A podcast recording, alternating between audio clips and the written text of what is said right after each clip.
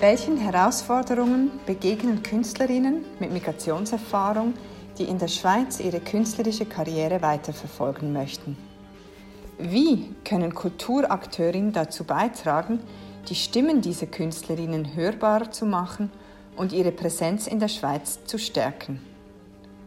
Sie hören Lessons Learned, eine Podcast-Reihe von Artlink über Gedanken und Einsichten aus unserer Arbeit. Die ersten fünf Folgen reflektieren die Initiative Here We Are. Die Beiträge entstanden in einer Workshop-Reihe mit 60 Künstlerinnen aller Sparten mit Migrationserfahrung aus der ganzen Welt. Folge 5 Perspektiven.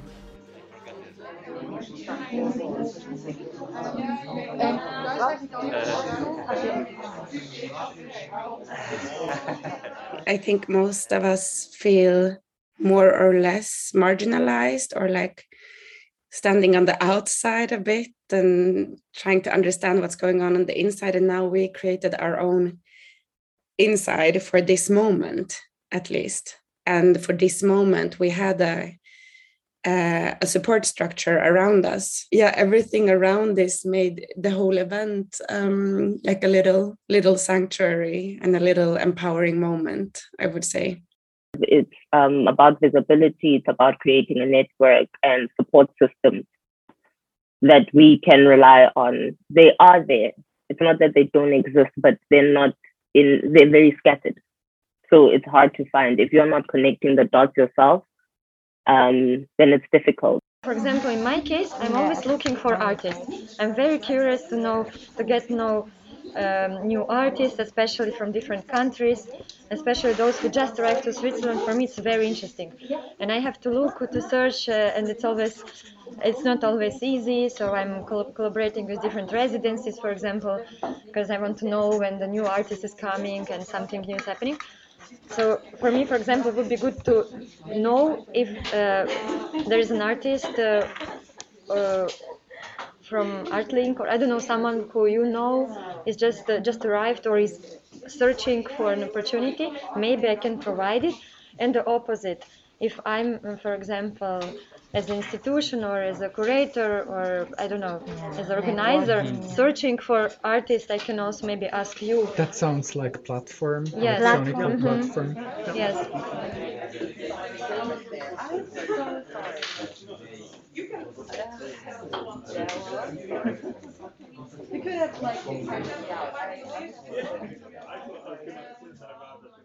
Perspektiven für Künstlerinnen mit Migrationserfahrung öffnen heißt für uns bei Artlink Handlungsspielräume schaffen, im wahrsten Sinne des Wortes.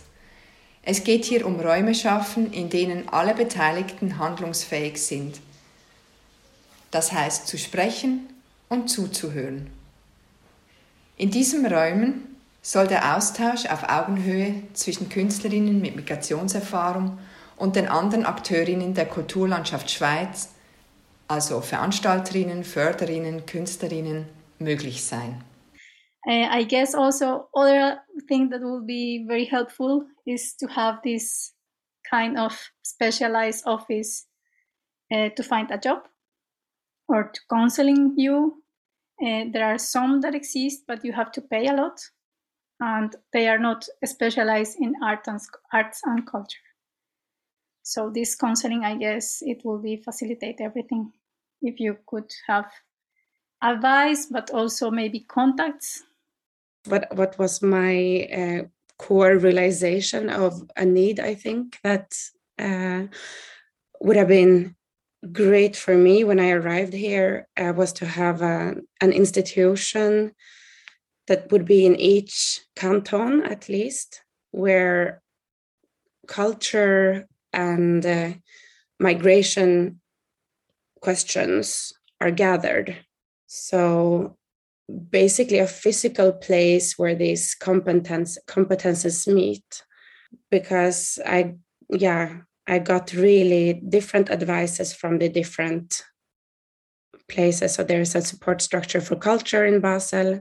They say different things than the ggg who is the support structure for um, immigrants yeah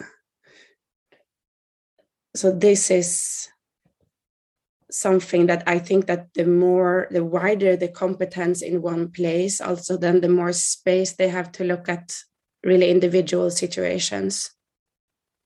And there too, that there is an, a cultural diversity in this place is also very important.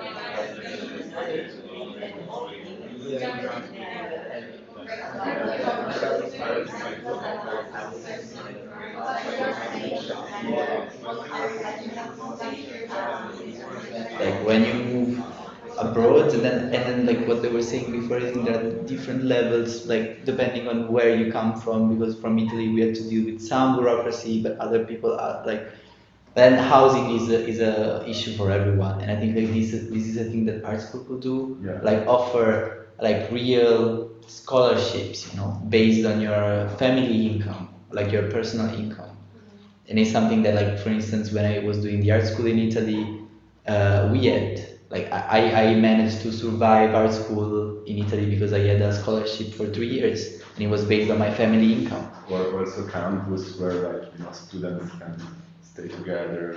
Yeah, I mean, in Lausanne, was, yeah, University of Lausanne has. No, I mean, no. I was just saying in Lausanne there are some uh, uh, the, the students housing projects, but still a studio is 800, like you know, per month. Yeah, yeah, but like so, it, yeah, you know, so it's like pointless. The problem is, okay, 800 is a lot, but sometimes you are lucky that you find something at 700 or 800 because you find something. Yeah.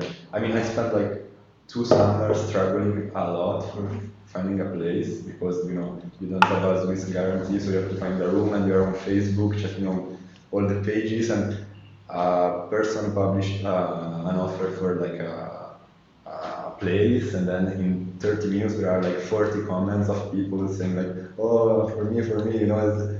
and it's crazy, you know, and maybe school can yeah, and offer like, yeah. okay, he's a student, he, she is the there are students for the school, so me as a school, I you know guarantee that you know, yeah, or something like that. Mostly because they want to open like they want to be international school, yeah. and then like they don't deal with this like which is the main issue. Like in the end, like the main issue, if I have to find a main issue in student life in Switzerland, is housing. Yeah, yeah. Related to money, because of course, if I had another type of background or income, I could get it yeah. was it would be easier.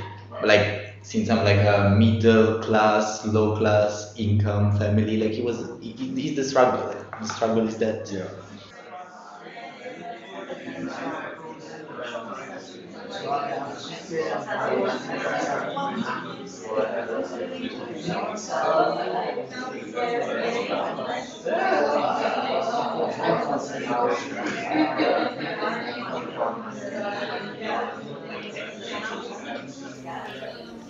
Als Akteurin eines Handlungsspielraumes ist es entscheidend, nicht mit vorgefertigten Konzepten und Lösungsvorschlägen einzutreten, sondern sich auf Ergebnisoffenheit einzulassen. Nur ein ergebnisoffener Austausch ist ein Austausch auf Augenhöhe. Außerdem ist es zentral, dass alle Akteurinnen bereit sind, sich selbst und ihre Rolle für eine nachhaltige Lösung zu reflektieren. Instead of waiting three years in order to apply for an atelier, the right thing to do would be to have quotas for people who just came here, who are here recently, exactly to help them to, to build a connection, uh, to build a network. So instead of suffering three years in, in solitude in order to be able to candidate and maybe not even get it, I mean, we should be helped when we arrive. I mean, at least uh, some opportunities for that. We were talking about how to the to to to do tandem between maybe institution artists, maybe artists or uh, with a long experience and artists that is coming to the to the to the to the world of art. You know, it's um, it's I think it's a it's a it's a way. Like a forum where artists are just standing with their portfolios and the opportunity givers are coming and there is a point of interaction. Can also be like a speed dating, which has time. This for me, it's a great opportunity because one of the main challenges is also to create contacts, like where to start?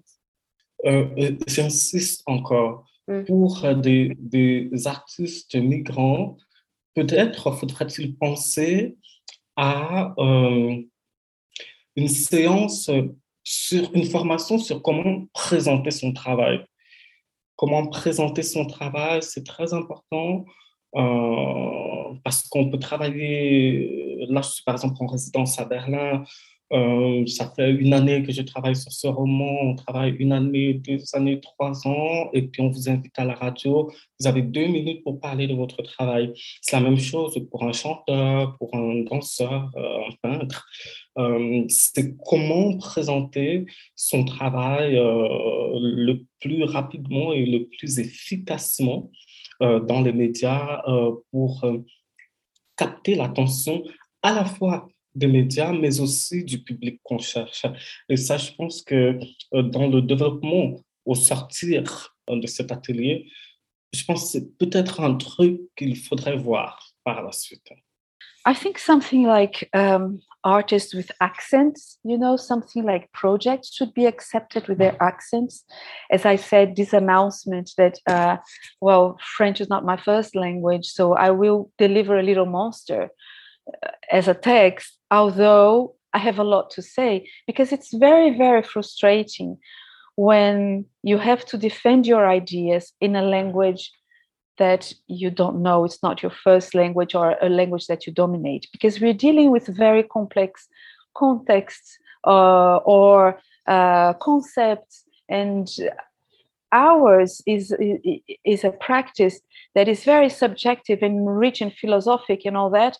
I mean to do that in a language that you don't dominate can be very very frustrating. It's like i, I feel stupid when I, I, I try to say i simplify so much my discourse and uh, it's so humiliating frustrating not to be able to put across the complexity of my work.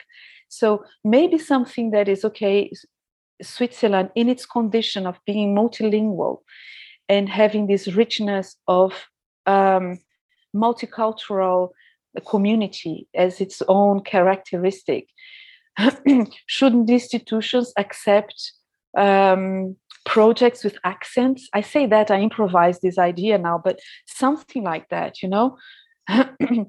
um, because from a certain structure, I would be embarrassed because I also come from the university.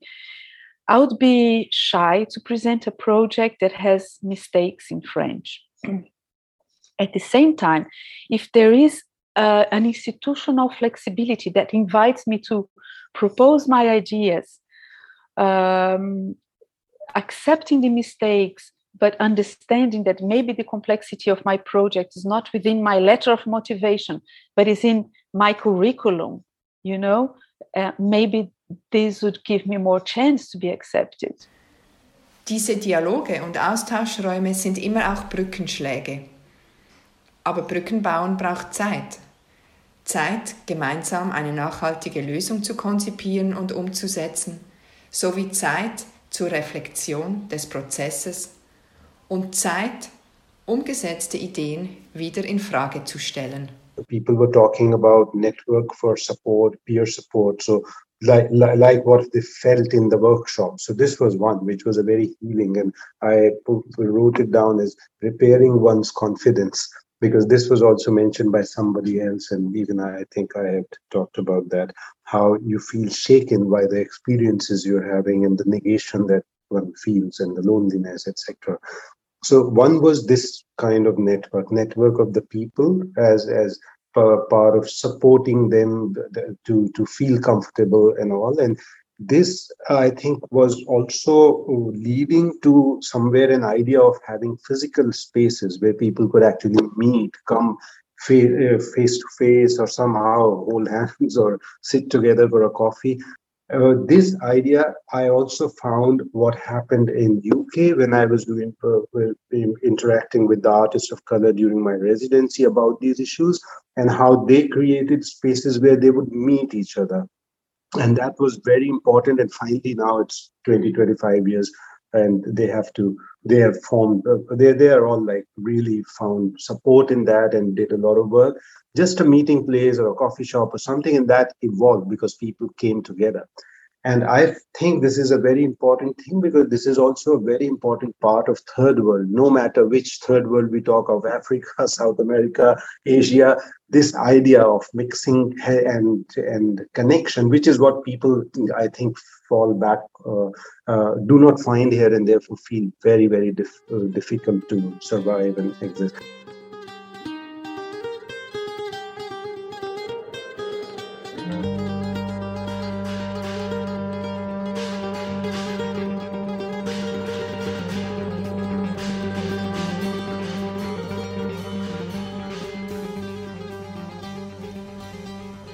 Hörten die fünfte Folge der Podcast-Reihe Lessons Learned über die Artlink-Initiative Here We Are.